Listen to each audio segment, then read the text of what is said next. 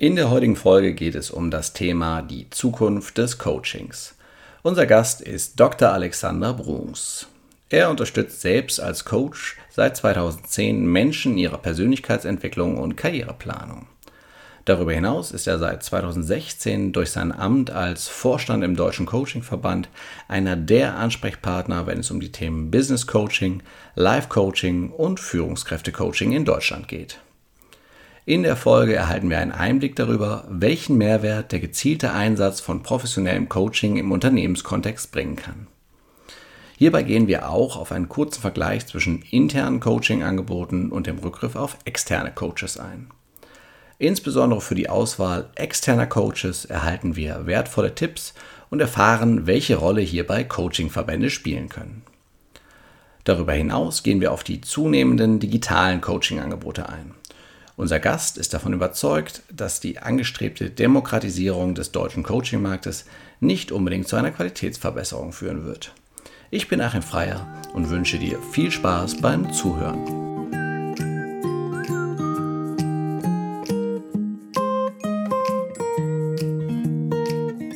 Du hörst Zufrieden arbeiten, den Podcast für Personaler und Entscheider im deutschen Mittelstand. Wir unterstützen dich dabei, dein Unternehmen durch mehr Zufriedenheit am Arbeitsplatz nachhaltig erfolgreich zu machen. Hallo und herzlich willkommen, Dr. Alexander Bruns im Zufrieden Arbeiten Podcast. Ich freue mich, dass du heute hier bist. Du bist Vorstand des Deutschen Coaching-Verbandes, äh, damit Experte für den deutschen Coaching-Markt. Magst du uns einleiten ein paar Worte zu dir? Verlieren und uns vielleicht ein bisschen abholen, was so die wichtigsten Schritte in deinem Leben hin zu deiner aktuellen Rolle waren. Ja, hallo und vielen Dank für die Einladung, Achim. Freut mich auch sehr, dass ich hier teilnehmen darf und ein bisschen was erzählen darf. Ich hoffe, das ist interessant genug für deine Hörerinnen und Hörer. Äh, ja, über mich erzählen kann ich viel. Äh, vielleicht ganz kurz, ich mache seit äh, 2010 Coaching äh, damals war ich äh, noch hauptamtlich äh, als Philosophiehistoriker an der Universität Zürich und an der Universität Freiburg im Breisgau beschäftigt. Habe äh, dort in Freiburg ein, äh, eine Coaching-Ausbildung gemacht und mit diesem Business wie man im Neusprech sagt, begonnen. Bin dann relativ bald in meinen Verband, den Deutschen Coaching-Verband, eingetreten und dort seit 2016 im Vorstand. Im Moment sind wir zwei Vorstände. Meine Zuständigkeit ist unter anderem die Öffentlichkeitsarbeit. Reicht dir das soweit? Oder? ja, ja, ja, passt soweit. Vielleicht da eine anschließende Frage. Ähm, warum braucht es überhaupt Coaching-Verbände? Wenn ich es richtig gesehen habe, gibt es ja ähm, mehrere. Ja. Coaching-Verbände, die sich so ein bisschen den, den deutschen Markt aufteilen. Ähm, warum braucht es die und was für Ziele verfolgt ihr mit eurem Coaching-Verband? Also es war ja nun so, dass Coaching als professionelle Tätigkeit äh, zunächst mal in den USA begann und dann von dort aus, wie viele Dinge, hier herüberkam. Äh, wie das oft der Fall ist bei solchen Entwicklungen, äh, war das eine Trial and Error Entwicklung. Das heißt, Leute haben einfach damit begonnen, sich stetig verbessert. Dieser hat jenes, jene hat dieses gemacht. Äh, dann gewann es eine wirtschaftliche Bedeutung und damit steigt natürlich auch das Bedürfnis der Nachfragerinnen und Nachfrager zu wissen, worum es überhaupt geht, was man davon erwarten kann, etc. Und im Zuge dessen haben sich Coaches zusammengetan, um sich auszutauschen, gegenseitig weiterzuhelfen, Fortbildung zu organisieren, sich auch über darüber zu verständigen, worum es im Coaching überhaupt geht und worum nicht.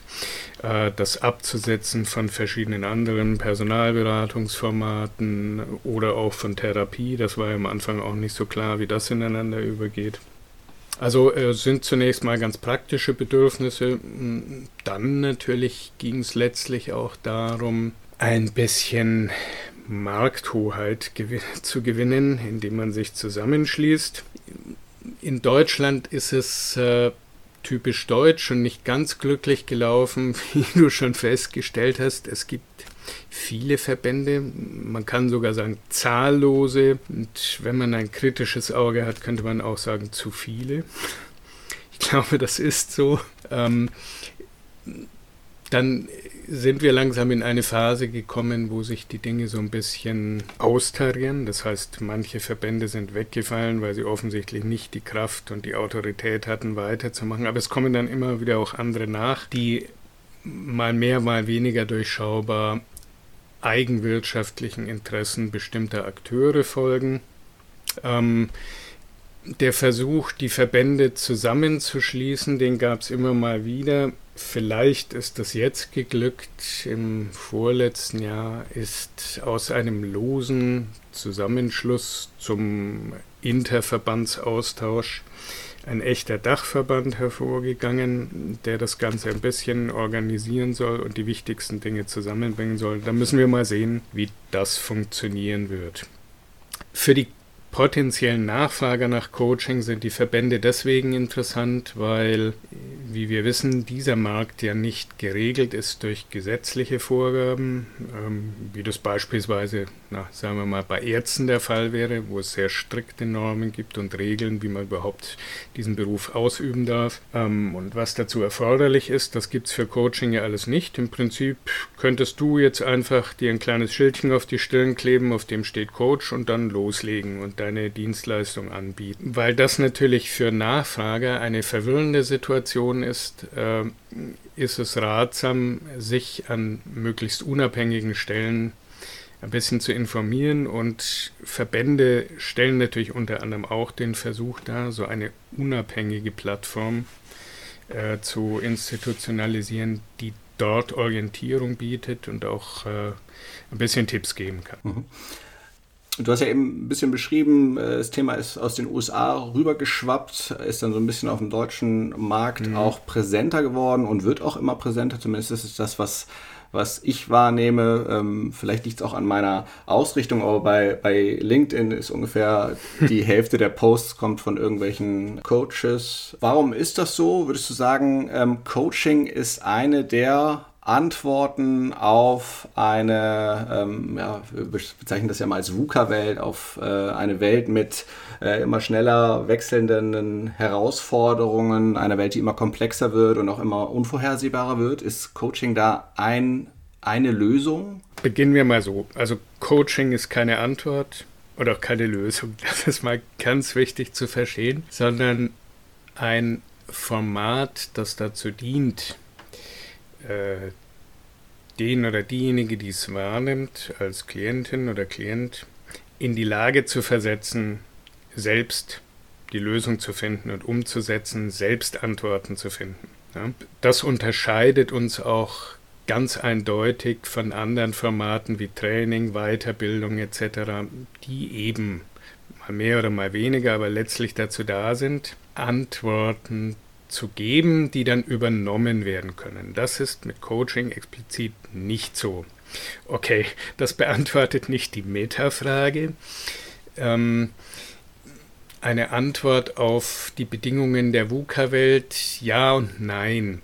Ja, insofern ich tatsächlich glaube, dass viele Leute, je mehr die Bedingungen um sie herum unsicher werden, je mehr Fragen aufgeworfen werden in der Arbeitswelt, desto eher äh, nach Möglichkeiten suchen, damit umzugehen und da auf Coaching stoßen und das nachfragen, äh, was äh, angemessen und nachvollziehbar ist. Nein, weil äh, es Coaching schon vor der sogenannten VUCA-Welt gab. Also es gibt Leute, die sagen, die VUCA-Welt war schon immer eine VUCA-Welt. Da, das ist auch nicht ganz falsch, aber zumindest bevor der Begriff, dieses Buzzword aufkam, äh, gab es Coaching ja schon. Ähm, jetzt hat sich einfach die Nachfrage verstärkt und das ist meiner Ansicht nach nachvollziehbar. Wenn wir uns jetzt anschauen, ähm, Organisation geht gezielt auf die Suche nach einem ähm, Coach, weil sie innerhalb der Belegschaft oder auf den Führungsebenen ein, ein äh, Bedürfnis wahrnehmen nach Austausch, vielleicht auch nach Unterstützung bei der Lösungsfindung. Was ist der Mehrwert, den Coaching da äh, liefern kann? Und wie würdest du das Verhältnis ansehen? Es gibt Organisationen, die bilden interne Coaches aus, um ähm, da in eine gewisse, ähm, ja, sag ich mal, interne vielleicht eine Flexibilität auch zu haben, aber vielleicht auch eine Sicherheit, dass man da ein, äh, gute, gute Menschen an Bord haben, die einen da unterstützen können, ähm, versus externe Coaches, die ja möglicherweise weniger befangen sind. Wie, wie würdest du das Verhältnis aus sein? Was ist da das erfolgreichere äh, Modell? Kann man nicht generalisieren, aber du hast die wichtigen Punkte ja schon genannt. Das, was du äh, mit Befangenheit meinst, äh, ist ja generell äh, der Punkt, der mit Coaching als professioneller Dienstleistung eben genau umgangen werden soll. Also ein Coach sollte oder eine Coach sollte jemand sein, der die nicht in irgendwelche persönlich lebensweltlichen Belange der Klienten verwickelt ist. Also im, im Grunde ist es ganz einfach. Man muss nur drüber nachdenken, mal in Ruhe, was man selbst tun würde, wenn man das Gefühl hat, hm, irgendwie hier komme ich nicht weiter, so mit meinem Zeug stecke ich fest, ich würde aber gerne was anders machen, weiß nicht recht wie und würde gerne mit jemandem darüber sprechen. Oder mir äh, von außen Impulse holen, ja, man kann, früher sind Leute zum Seelsorger, zum Pfarrer gegangen oder bestimmte Arten von Problemen bespricht man mit dem Arzt. Okay, das ist sehr äh, fokussiert. Beim äh, Seelsorger geht es letztlich darum, eine Erlösung zu erreichen, die aber nicht hier in dieser Welt lebt. Das kann Coaching nicht bieten und für viele Fragen wollen die Leute eben genau äh, in dieser Welt weiterkommen. Was macht man sonst? Man hat Freunde, die man fragt. Das ist vermutlich mal so der gängigste, verbreitete Weg, um äh, selbst ein bisschen aus seinem eigenen, äh, aus seiner eigenen Blase herauszutreten. Nur äh, ist ganz klar, die Freunde sind zwar weiter von mir weg als ich selbst, zumindest häufig, wenn ich nicht ein, äh, ein psychisches Problem habe, sagen wir mal so, aber sie sind ja doch Teil meiner Welt und äh, die Interessenlagen sind da immer verknüpft. Ein Coach ist jemand, der zwar im besten Falle die Empathie äh, aufbringen sollte, wie ein Freund auch, gleichwohl aber nicht mit Eigeninteressen, äh, eigener Geschichte etc. in all das verwickelt ist, was besprochen wird. Äh, verwickelt klingt ein bisschen Negativ meine ich nicht so, äh, mir fällt jetzt nur technisch gerade nichts Besseres, Kürzeres ein. Aber das ist der wesentliche Punkt. Also ein echter Blick von außen. Und dann von daher gesehen wird natürlich auch schnell klar, wie es sich mit internen Coaches verhält. Also wenn ich einen riesigen internationalen Konzern habe, mit hinreichender Anonymisierung, ja, dann kann es sein, dass es da einen Pool, Pool interner Coaches gibt, mit denen die Klienten sonst gar nichts nie zu tun haben, wo zumindest mal äh, die Gespräche dann auf einer ähnlich anonymen Basis funktionieren. Das Problem, was immer bleiben wird, ist natürlich, dass ich einfach weiß, dass dieser interne Coach bei der gleichen Firma angestellt ist und letztlich auch Interessen der Firma vertritt.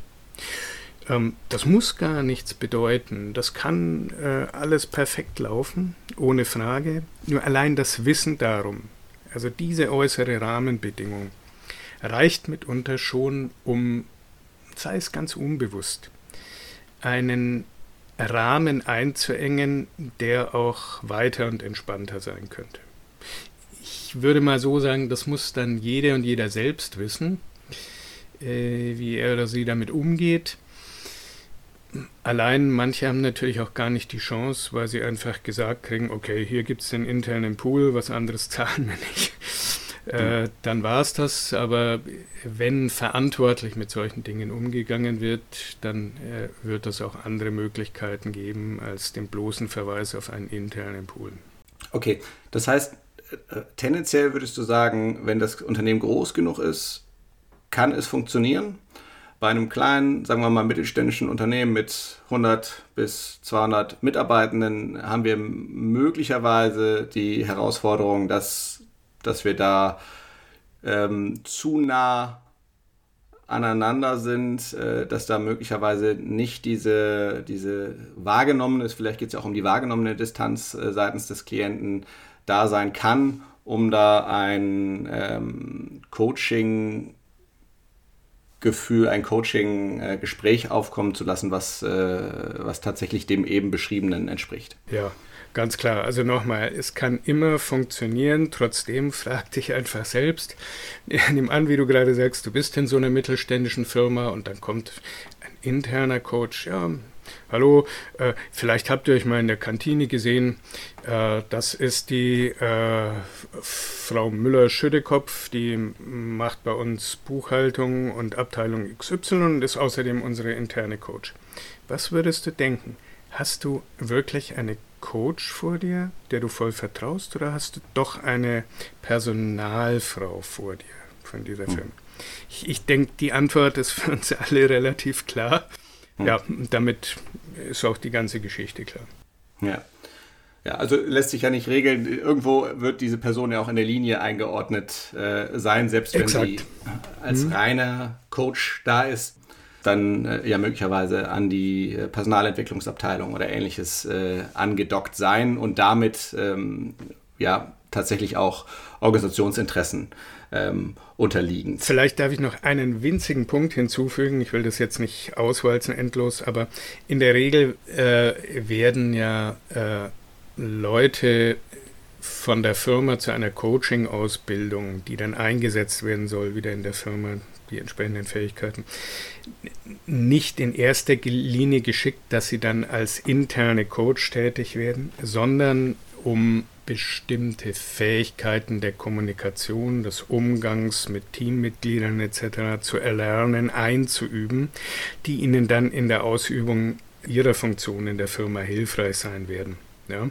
Und äh, dagegen ist auch überhaupt nichts zu sagen ein spannender Punkt, den du gerade ansprichst. Gerade auf den, äh, gerade auf den Führungsebenen wird ja immer mehr verlangt, dass äh, da ähm, Coaching-Tools eingesetzt werden, dass da ähm, insbesondere, es gibt ja sogar das, den Begriff Coaching Leadership, ähm, dass, dass Führungskräfte da auch als äh, Coach agieren.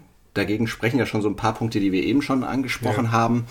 Ähm, wie stehst du dem insgesamt äh, gegenüber? Müssen alle Führungskräfte jetzt erstmal auf eine äh, Coaching-Ausbildung, um die entsprechenden ähm, Fragestellungstools und Herangehensweisen kennenzulernen? Oder ähm, wie siehst nee, du die Situation? Müssen sie nicht, weil Coaches was anderes sind als Führungskräfte. Also es können Führungskräfte auch Coaches sein und umgekehrt, aber das sind zwei verschiedene Dinge. Wenn es so wäre, dass man, um Führung führen zu können, um eine Führungskraft zu sein, auch ein Coach sein müsste, na, dann hätten wir ziemlich viele, äh, ziemlich wenige Führungskräfte hierzulande. Äh, und ein massives Problem, das ist aber nicht so. Nein, äh, das halte ich äh, mehr oder weniger für Kappes. Wie gesagt, bestimmte Fähigkeiten, die man in einer Coaching-Ausbildung erlernt, sind sicherlich sehr hilfreich, auch für Führungskräfte und es kann durchaus Sinn ergeben, da und dort was zu machen. Aber wiederum sowas zu glauben wie, ich kriege hier Tools und diese Tools setze ich dann geschickt ein in meinem Führungsalltag, ähm, das ist Quatsch, weil äh, zu Coaching gehört zuallererst mal eine bestimmte Haltung, gegenüber den Klienten und anderen, ähm, die unterstützt wird durch verschiedenste Methoden und Tools und sich da manifestiert. Das ist nicht einfach ein Werkzeugkasten, da kann ich äh, hierfür äh, die Wasserpumpenzange und dafür den Hammer nehmen, ja? äh, sondern es ist ein, ein Gesamtprozess, der schon aus einer Haltung entspringt, mit dem ich Leuten gegenüber trete. Und das ist natürlich eine andere Haltung als die einer Führungskraft. Und jetzt nochmal, ich, ich muss da ein bisschen sarkastisch werden. Der Coaching-Führungsstil, das ist ja auch so eine, äh, wie will ich es sagen, Management-Techniken-Sau, die gerade diese Woche durchs Dorf getrieben wird und nächste Woche ist es wieder eine andere. Ähm, interessanterweise zur gleichen Zeit wie die sogenannten hierarchielosen Stile. Da verstehe ich nicht ganz, wie das zusammenpasst. Also äh, wir haben hier zwei verschiedene Rollen, nämlich einmal Coach und einmal Führungskraft. Okay, nehmen wir nur mal an, man kann die zusammenlegen, aber es sind schon zwei Rollen. Ja? Und dann kommt noch eine dritte dazu, äh, ein Teammitglied, das gecoacht oder geführt oder beides werden soll. Und das Ganze ist alles hierarchielos. Äh, das ist mir irgendwie unklar, wie das funktionieren soll. Also in jedem Falle äh, würde es doch äh, eines großen Aufwands bedeuten, diese Rollen genau zu beschreiben und sauber auseinanderzuhalten und ihr ineinandergreifen zu beschreiben, so dass das alles passt und äh, in allen diesen Buzzword-Theorien wunderbar aufgeht. Ich glaube das nicht. Also äh, bleiben wir besser bei der landläufigen Vorstellung und lassen jeder und jedem seine Rolle. Dann wird das besser funktionieren, bin ich fest überzeugt. Mhm. Das heißt, klare Trennung. Ähm, es gibt einen Coach, der unterstützt Menschen ja. dabei, Fragestellungen eigenständig in Richtung ähm, Lösungen zu führen. Ja. Und es gibt die Führungskraft, die möglicherweise Rahmenbedingungen ähm, schafft, aber im Prinzip in einer hierarchischen Abstufung auch über den Mitarbeitenden steht. Gut, da gibt es unterschiedlichste Führungsstile und Vorstellungen drüber und äh, die äh, Aufgaben und Ziele der Führungskräfte können natürlich weitreichender oder enger sein, das ist alles klar. Und nochmal, es schadet ganz sicher nicht, wenn die Führungskraft ähnliche Qualitäten hat, wie sie auch Coaches haben. Trotzdem sind es unterschiedliche Rollen ja, und die sollten allen klar sein zum Wohle aller. Und äh, um noch eins draufzusetzen, man kann sich auch vorstellen, wenn das immer weiter ineinander verschwimmt, was wird sehr wahrscheinlich passieren? Es gibt immer Leute, die gerade aus welchen Gründen auch immer, sei es nur ihre eigene momentane psychische Disposition, ein gewisses Oberwasser haben und sofort öffnen sich hunderte Türen zur Manipulation. Ja? Ähm, man könnte jetzt die Dystopie an die Wand malen, was früher klar ausgesprochen war. Ich bin der Chef und du äh, schaffst an. Äh, das kann man äh, böse und blöd finden, aber es ist zumindest äh, klar gesagt und jeder weiß, worum es geht. Fällt weg und dann ja, muss man seine Ziele anders erreichen, mit allen möglichen über Bande gespielten Tricks. Ich glaube nicht, dass wir das wirklich wollen. Hm. Ist so ein bisschen, was aus der systemtheoretischen Ecke ja auch ähm, kommt ähm, der Vorteil von Hierarchie ist, dass es Komplexität rausnimmt. Dass das sozusagen die, ja. die, äh, der große Vorteil von Hierarchie ist und man deshalb durchaus mal hinterfragen sollte, ist die Abschaffung von Hierarchie immer der, der richtige Weg, weil dadurch, äh, du hast es eben schön beschrieben, muss über Bande gespielt werden, um äh, Ziele zu erreichen, sonstiges. Ja. Ähm, das muss man so ein bisschen für sich auch selber, was möchte man selbst, ähm, ja, du hast eben von verschiedenen Führungsstilen gesprochen, da was möchte man für sich selbst und vielleicht auch für die eigene Organisation ähm, da haben, welche Komplexität kann man sich auch erlauben. Bei, Im ja. Großkonzern ohne Hierarchie, das äh, kann ich mir nicht vorstellen, dass das in kompletter Selbstorganisation, auch so ein Buzzword, funktionieren ja, kann. Vielleicht darf ich da nochmal dran anschließen. Also ich sehe das auch so. Man kann das aber durchaus anders sehen. Unser wissenschaftlicher Beirat des Verbandes, Professor Schermuli, der auch ein ausgewiesener New Work-Experte ist, hat gerade in seinen letzten Publikationen diese Dinge immer wieder untersucht. Der wäre sicher in einigen Punkten anderer Meinung als ich, gleichwohl er sehr schön zeigen können aus äh, seiner empirischen Forschung, dass man nicht einfach jetzt großflächig ein bestimmtes New Work-Konzept über eine Firma stülpen kann, dass die Hierarchien aufbricht und das funktioniert, weil unterschiedliche Leute sehr unterschiedlich darauf reagieren, in unterschiedlichen Bedingungen wirkt es sich anders aus, etc. Und aus meiner Sicht, also ich wäre vorsichtig mit dem sofortigen Aufbrechen aller Hierarchien. Aber wie auch immer man das sieht, auch in einer hierarchielosen Organisation sollten Rollenverteilungen ja, immer klar sein. Also in jeder Organisation wird es unterschiedliche Rollen geben. Nur im Tod sind wir alle wirklich gleich. Und diese Rollen sollten klar sein, das ist für alle besser. Ob Hierarchie oder nicht. Vielleicht könnte man sogar einen Schritt weitergehen und sagen, äh, es ist in einer hierarchiefreien oder ähm, flacheren Hierarchie noch wichtiger, dass Rollen, äh, Rollen klar sind. Würde ich dir zustimmen, ja, ja. Okay, vielleicht ein Thema für einen weiteren Podcast. Gehen wir einmal, einmal nochmal zurück zum, ähm, zum eigentlichen Thema des heutigen ja. äh, Tages. Du hast eingangs gesagt, das ganze Coaching-Thema ist irgendwann aus den USA so ähm, rübergeschwappt. Wenn wir so in mittelständischen Unternehmen unterwegs sind, habe ich manchmal das Gefühl, dass da Coaching noch so ein bisschen als Strafe gesehen wird. Ne? Also eine Führungskraft ja. äh, macht ihren Job nicht richtig, äh, die kriegt jetzt erstmal ein äh, Coaching aufgedrückt. Wenn man das genau. so aus den USA hört, zumindest was so in den in sozialen Medien geblasen wird, da wird es dann immer so gesagt, okay, die Firma investiert in mich, die hat ein Interesse daran, mich weiterzuentwickeln. Sind wir da in Deutschland, was da die Haltung zum Thema Coaching angeht, noch hinterher. Ich meine, in Großkonzernen ist es gang und gäbe, dass es, äh, dass es das gibt, zumindest ab einer gewissen äh, Hierarchieebene. Aber im deutschen Mittelstand nehme ich das an vielen Stellen noch so wahr, dass wir da teilweise kritische Stimmung, äh, Stimmen hören. Ja, da würde ich dir recht geben. Das ist schon immer noch so, da und dort. Gleichwohl kann man beobachten, oder äh, nein, Mann sollte ich nicht sagen, ich beobachte das zumindest in den letzten zehn Jahren hat sich da schon sehr viel geändert.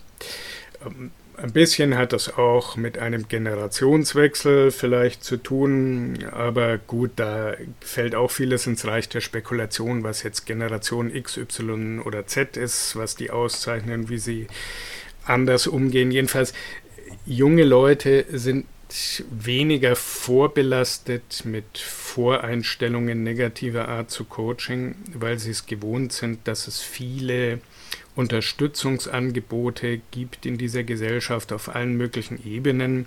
Und das, es hat einfach allgemeinere Verbreitung und ist deswegen auch allgemeiner akzeptiert. Ja. Es ist aber auch bei äh, schon erfahrenen, altgedehnten Leuten ist eine gewisse Skepsis äh, schon gewichen und äh, man hat einfach durch Erfahrungen, die gemacht wurden mit anderen, was man so gehört hat, Skepsis aufgegeben und positive Aspekte gesehen. Da, da würde ich schon sagen, ist einiges passiert und um nochmal darauf zurückzukommen, die sogenannte VUCA-Welt hat Ängste befördert, das trifft zusammen mit der Erfahrung, dass Coaching da und dort durchaus positiv sich ausgewirkt hat. Wenn das zusammenkommt, gibt das natürlich eine Nachfrage nach Coaching. Ja. Also das sehe ich durchaus. Ähm, es ist ein Markt da, äh, nicht nur ein Markt, der auf Notwendigkeiten, die aus irgendwelchen Firmenstrukturen heraus vermutet werden, hervorgeht, sondern auch zunehmend aus echten Bedürfnissen, äh, die bedient werden wollen und auch bedient werden können. Okay, wenn, wenn wir mal bei dem Markt bleiben und da mal einen konkreten Blick drauf werfen, du hast ja aus deiner Rolle heraus, glaube ich, einen ganz, ganz guten Blick auf den deutschen Coaching-Markt. Äh, wie sieht das aus? Wie ist das Angebot? Wir haben vorhin davon gesprochen, dass im Prinzip jeder sich äh, Coach auf die Stirn schreiben kann.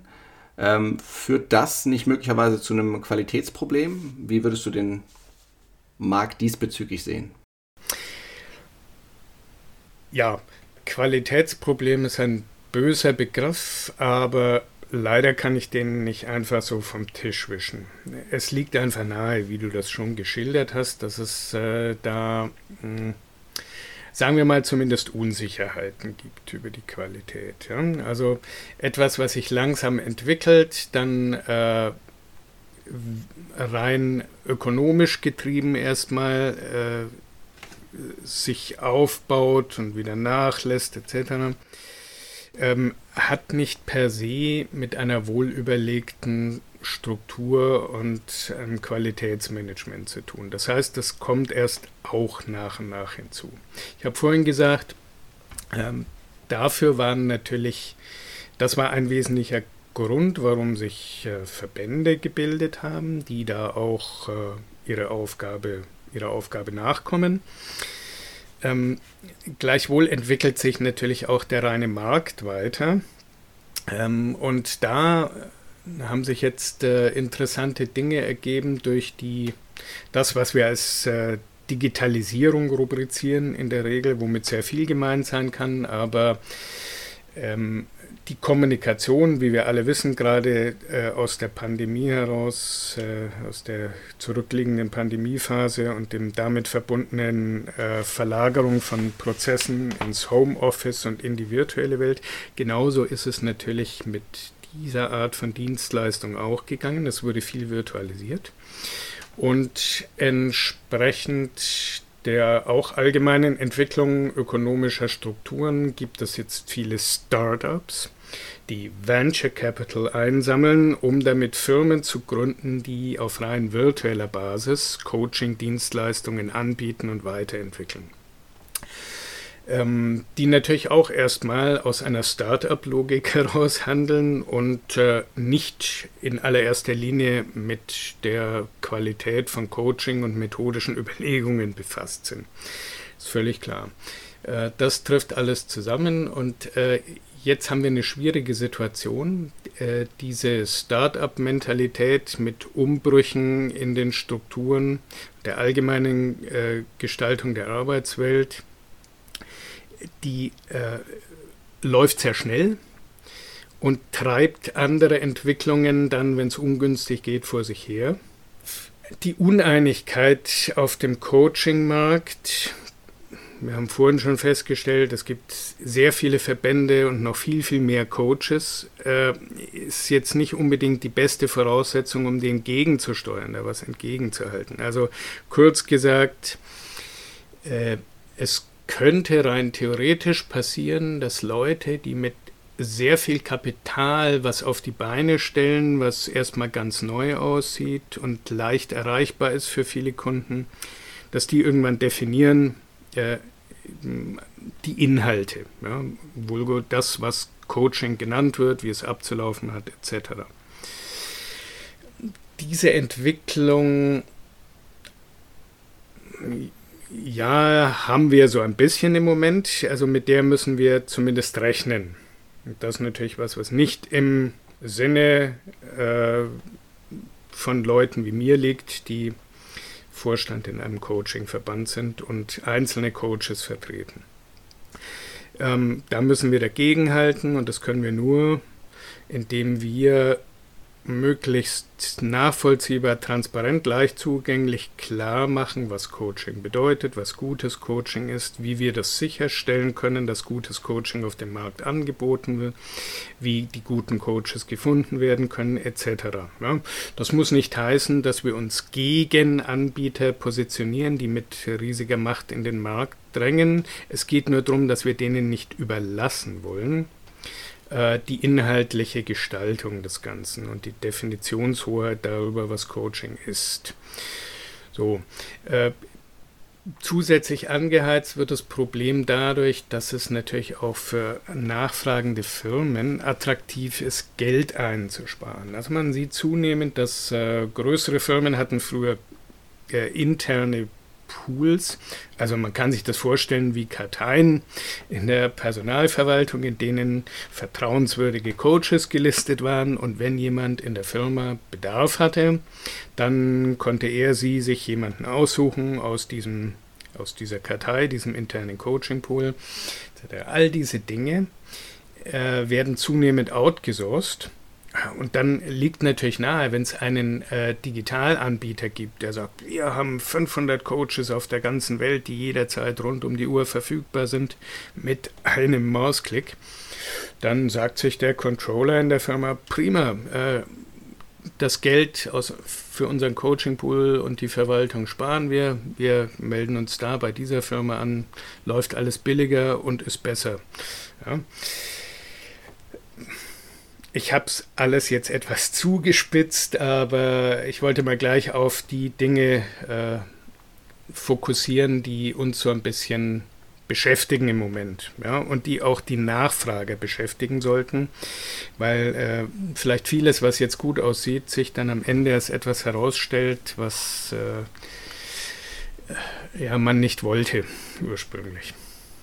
Ja, das Gegenargument bzw. das Verkaufsargument dieser, dieser äh, diversen Online-Anbieter ist ja im Prinzip, dass man ähm, es dadurch vielleicht auch durch eine Kosteneinsparungssituation schaffen kann, dass Coaching äh, einer breiteren Masse zugänglich gemacht wird. Ja? Also weg von, äh, ich bin Führungskraft eines äh, Großkonzerns und habe dadurch Zugriff auf wirklich äh, gute Coaching-Angebote hin zu, am Ende des Tages kann auch der Mitarbeitende äh, am Band im Zweifel ein Coaching-Angebot in Anspruch nehmen. Das ist so ein bisschen das, das äh, Verkaufsargument. Rein theoretisch müsste doch dann fast der Coaching-Verband ähm, auch Überlegungen anstreben, wie können wir das sozusagen, äh, wie können wir unser Angebot so aufbereiten, dass es einer breiteren Masse zugänglich ist. Dass es kein okay. Oberklassenproblem mehr ist. Oder Oberklassenangebot.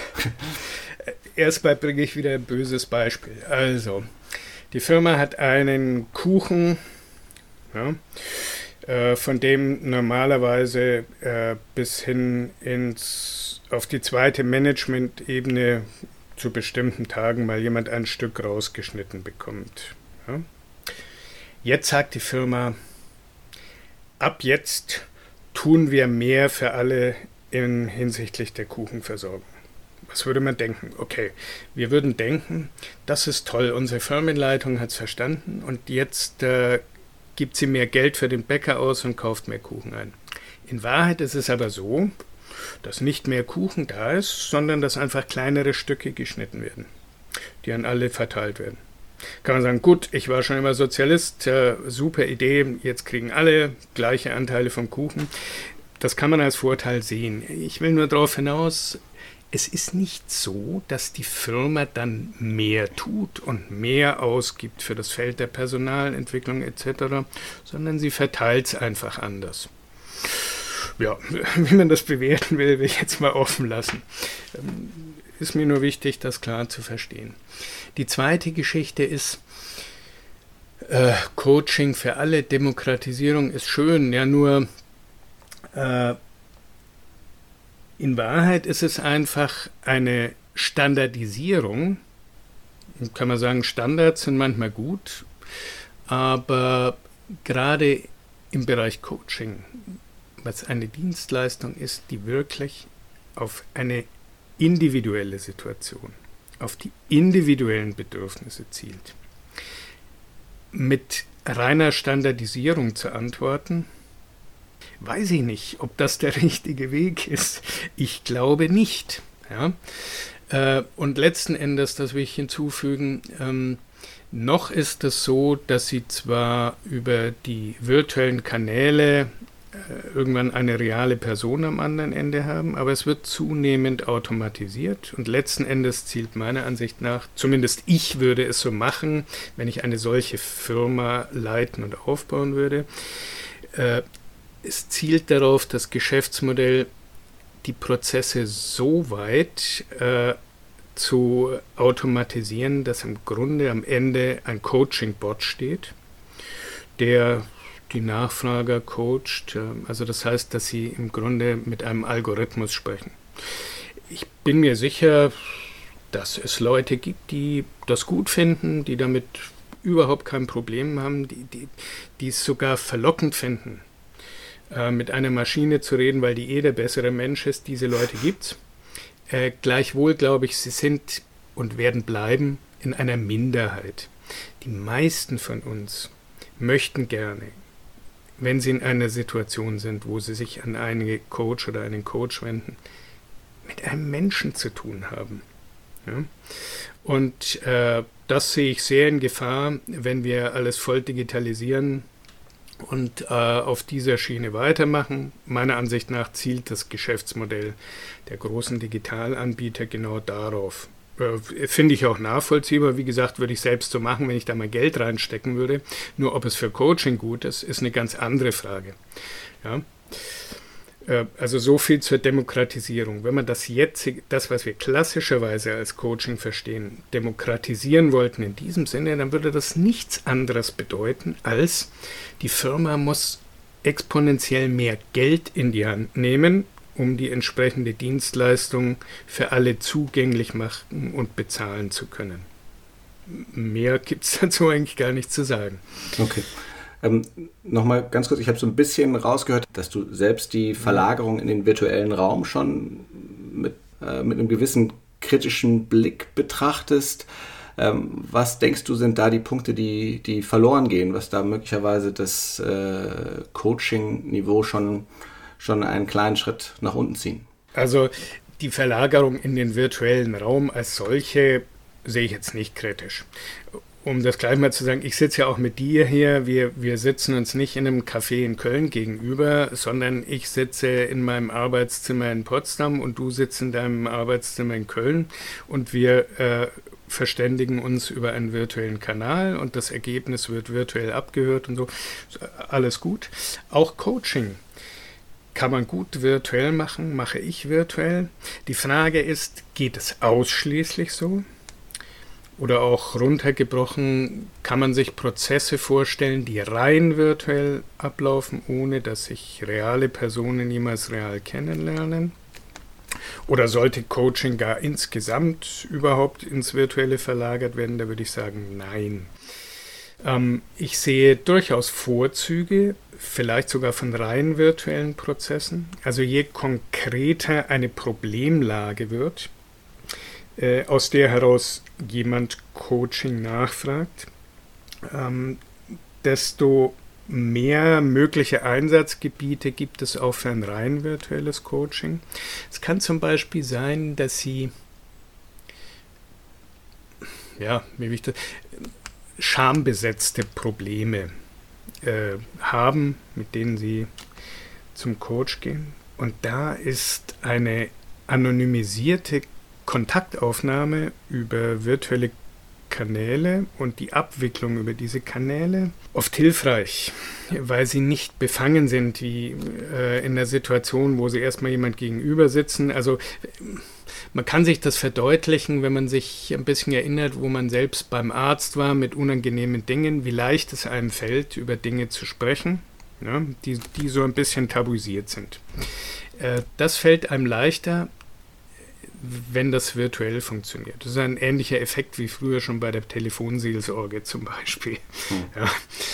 Ähm, nur um das mal genannt zu haben, wo es auch Vorteile gibt, dann äh, es gibt einfach bestimmte Arten von Situationen, Ausgangsbedingungen, Problemen, die virtuell gut behandelbar sind, abhandelbar sind. Behandlung klingt zu sehr nach äh, Medizin, Psychologie etc. wollen wir rauslassen, äh, bearbeitbar sind. Jetzt habe ich es. äh, das ist alles durchaus möglich. Ich persönlich favorisiere ein Hybridmodell, weil das äh, die Vorteile beider Begegnungsformate kombiniert. Ähm, also ich kann einerseits sehr schnell und zeitnah reagieren auf Dinge, ich kann äh, Aufgaben verteilen, also ich kann asynchron äh, in Kontakt bleiben. Ähm, das ist alles möglich über digitale Kanäle. Ich habe äh, verschiedenste Möglichkeiten, in virtuellen Räumen zu arbeiten, die ich nicht in der Realität nachbilden kann, ohne einen sehr großen Aufwand zu treiben zumindest. Ich bin aber auch in der Lage, einen wirklichen personalen, direkten Kontakt herzustellen und auf dieser Ebene äh, einer wirklichen Vertrauensbasis in der Begegnung zweier Menschen ein echtes Gespräch zu führen. Das heißt, äh, das ist für mich das äh, zukunftsversprechendste, dass man sich, auch wenn man sich virtuell zunächst abspricht, dann mal kennenlernt und entsprechend die persönliche Beziehung aufbaut und dann weitermacht, je nachdem, wie es sich anbietet, wie es der Prozess nahelegt auf digitale oder direkte real physische Formate geht. Das scheint mir das Zielversprechendste. Ist aber nicht ausgeschlossen, dass es bestimmte Arten von Prozessen geben kann, die rein virtuell gemacht werden. Das würde ich aber nicht für den Standard halten. Ganz klar. Du hast von Hybrid gesprochen, da ging es jetzt eher darum, welchen, welchen Kanal es äh, in, in deiner Vorstellung ist Coaching und wird es auch so bleiben, immer ein Mensch-zu-Mensch-Situation. Was würdest du sagen, wenn wir annehmen, ein KI-gestütztes System kann den Coaching-Prozess unterstützen, vielleicht die ersten Schritte machen und dann übernimmt ein Mensch? Wie, wie würdest du dazu stehen? Also ich würde das nicht ausschließen, dass äh, eine Unterstützung möglich ist, die natürlich dann umso sinnvoller ist, je mehr Prozesse ein Coach bearbeitet und im Auge behalten muss, äh, oder auch wenn Prozesse über äh, längere Zeiträume sich äh, erstrecken, die nicht unbedingt äh, gut getaktet sind, sondern sich eben nach den Anforderungen des Klienten richten, sodass es schwieriger wird für den Coach, das alles richtig im Blick zu behalten. Da kann KI natürlich äh, sehr sinnvoll unterstützend wirken. Äh, die Frage, die ich mir dabei stelle, ist auch wiederum, naja, was würde es genau bedeuten, dass die KI meinen Prozess unterstützt? Das würde bedeuten, dass sie den Prozess im Auge hat und dann äh, mit kleinen Hinweisen eingreift. Das muss ja nicht so dümmlich sein wie der berühmte Karl Klammer aus den frühen Microsoft-Produkten.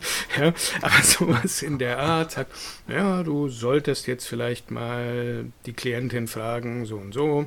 Und kann man wollen, kann man aber auch nicht wollen. Letzten Endes ist es ein Algorithmus, der Strukturen vorgibt. Und dazu kann ich wieder nur sagen, äh, das kann hilfreich sein, wird in jedem Falle aber mich abziehen von meiner direkten individuellen Beziehung zu dieser Person ja, und meiner direkten Verantwortung für den Prozess. Kann man sagen, ja, die Verantwortung hast immer noch du, aber das ist ähnlich wie, äh, ja, so ein Vergleich, nein, bringe ich lieber nicht. Ich, ich hatte jetzt gedacht an äh, Selbstfahrende Autos.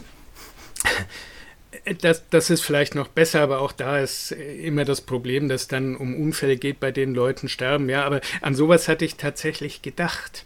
Ähm, ja, letzten Endes musst du entscheiden, ob du gegen die Wand fährst oder die alte Oma überfährst. Naja, nur äh, die Diskussion zeigt ja schon, dass wir darauf hinaus wollen, alles so zu regeln, dass diese Entscheidung, ja nur noch irgendwie ein rein formaler Akt ist, der drüber geschrieben wird, aber in Wahrheit wird alles so geregelt, dass es tausend Gesetze und Vorgaben und sonst wie gibt, äh, die darauf zielen, dass keine Verantwortung mehr besteht.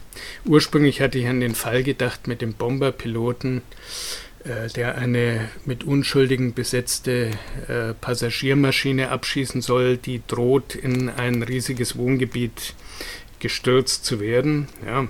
Und damals war ja die Diskussion, ja, wir müssen Gesetze einführen, dass man das dem Bomberpiloten befehlen darf, was letztlich darauf zielt, dass der Bomberpilot von seiner Verantwortung entlastet wird, was man ja verstehen kann. Ich möchte nicht ein Bomberpilot sein, der dann die Verantwortung dafür hat in diesem Fall. Gleichwohl, was, was heißt es denn dann? Ja, also er drückt immer noch selbst den Knopf, aber eigentlich im Hintergrund ist alles schon geregelt. Ja? Mhm. Und äh, daran hatte ich gedacht, das ist ein unpassender Vergleich, weil es um andere Dinge geht. Trotzdem, von der Struktur her ist es ja so. Und das würde ich eigentlich nicht wollen. Letzten Endes läuft es immer drauf raus. Die letzte Konsequenz ist, wenn das wirklich funktioniert, heißt das, ich als Coach bin dann eigentlich überflüssig.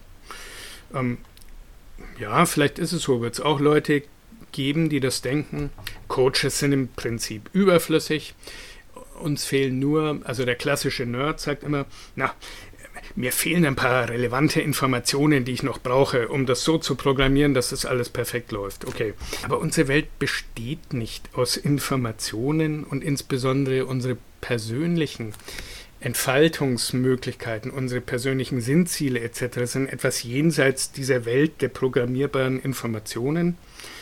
Das kann man irgendwie lächerlich und doof und überflüssig finden, aber ich denke, es ist so. Solange wir Menschen sind, wird es so bleiben und dann werden wir auch keine Prozesse wollen, die unmittelbar unser Innerstes Menschliches betreffen, aber von Maschinen geregelt werden.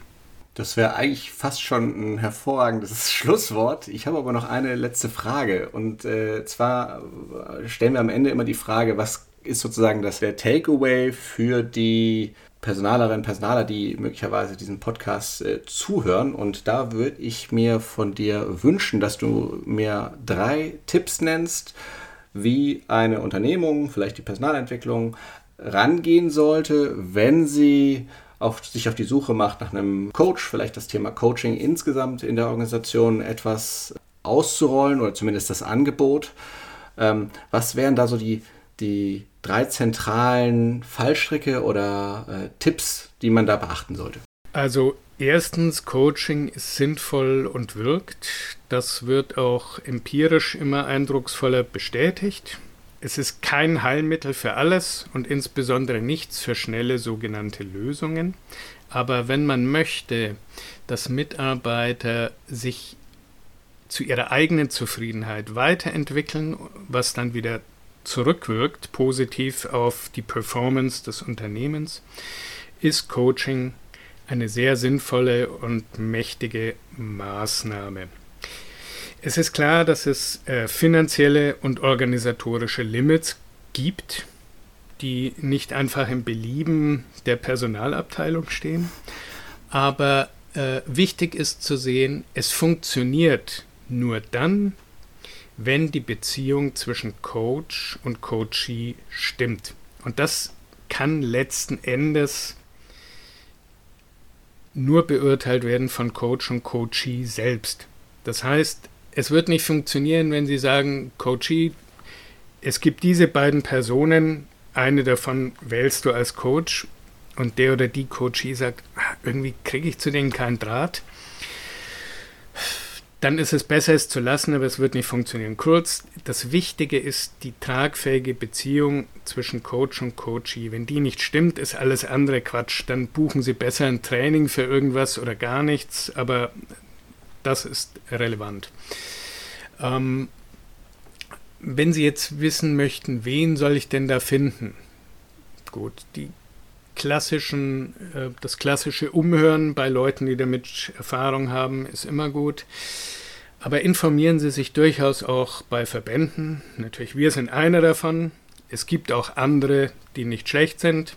Ähm, ich äh, will da jetzt nicht konkrete Namen nennen, aber äh, es wird Ihnen nicht schwerfallen, diejenigen deutschen Verbände zu finden, die seriös sind nach Kriterien, die Ihnen auch in anderen Zusammenhängen einleuchten.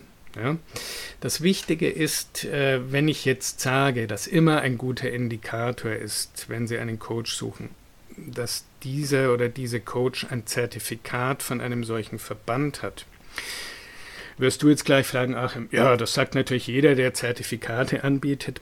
Das stimmt, deswegen will ich das noch kurz erläutern, warum das tatsächlich ein gutes äh, Kriterium ist, um Qualität zu sieben. Solche Verbandszertifikate werden vergeben durch ähm, werden vergeben nach Durchlaufen von für alle Nachfrager, also auch für die potenziellen Klienten, transparenten Prüfungsprozessen da kann man schon mal gucken. Das ist überall im Web abrufbar, wie solche Zertifikate zustande kommen. Und da steht dann schon drin, was ein Coach leisten muss, der dieses Zertifikat hat. Und jetzt ist es so, diese solche Zertifikate werden ja auch von Leuten vergeben, die die Ausbildungen machen. Und das ist beim Verband eben nicht so. Also erstens, das Zertifikat ist unabhängig von den wirtschaftlichen Interessen derjenigen, die Ausbildungen anbieten und entsprechende Abschlüsse anbieten. Das heißt, all das, was der oder die Coach kann, wird von einer unabhängigen Instanz überprüft, unabhängig vom Anbieter. Und es ist zweitens auch unabhängig von Leuten, die dann das Coaching anbieten. Also wenn Sie jetzt von großen Coaching-Firmen Zertifikate sehen, ist das oft so, äh, wir sind die Firma Supercoach und Coaches mit unserem Supercoach-Zertifikat erfüllen Folgendes. Kann man alles behaupten, aber es wird natürlich so sein, dass es für die Leute, die bei Supercoach arbeiten, relativ einfach sein wird, das Supercoach-Zertifikat zu bekommen. Ja? Also ein Verbandszertifikat ist erstens unabhängig vom Ausbilder, zweitens unabhängig vom Anbieter. Das heißt, da sind keine wirtschaftlichen Interessen. Natürlich gibt es immer irgendwo Überschneidungen, Fehler etc., das ist wie überall. Aber diese prinzipielle, strukturelle Unabhängigkeit ist sehr wichtig. Das kriegen Sie nirgendwo anders. Deswegen sind Verbandszertifikate immer einen genauen Blick wert. Machen Sie das, wird sich lohnen. Vielen Dank für die spannenden Einblicke, für das gute Gespräch. Äh, ich wünsche dir noch einen angenehmen Tag und vielen Dank. Ja, ich danke dir für das äh, gute Gespräch, muss ich sagen. Sehr, sehr interessante Fragen. Das hat mich sehr gefreut. Ich hoffe, ich habe jetzt nicht äh, mich zu vielen Abschweifungen hingegeben. Wer noch was wissen möchte, darf gerne äh, mir eine E-Mail schicken und ich werde so schnell wie möglich im Rahmen meiner Möglichkeiten darauf antworten. Dir auch noch einen schönen Tag. Das war Zufrieden arbeiten. Wenn dir der Podcast gefallen hat, freuen wir uns sehr über eine 5-Sterne-Bewertung. Darüber hinaus sind wir offen für Kritik, Kommentare und Anregungen. Schick uns hierzu doch einfach eine Mail an podcast.consulimus.de. Am meisten aber freuen wir uns über eine persönliche Weiterempfehlung und wenn du auch bei der nächsten Folge wieder einschaltest.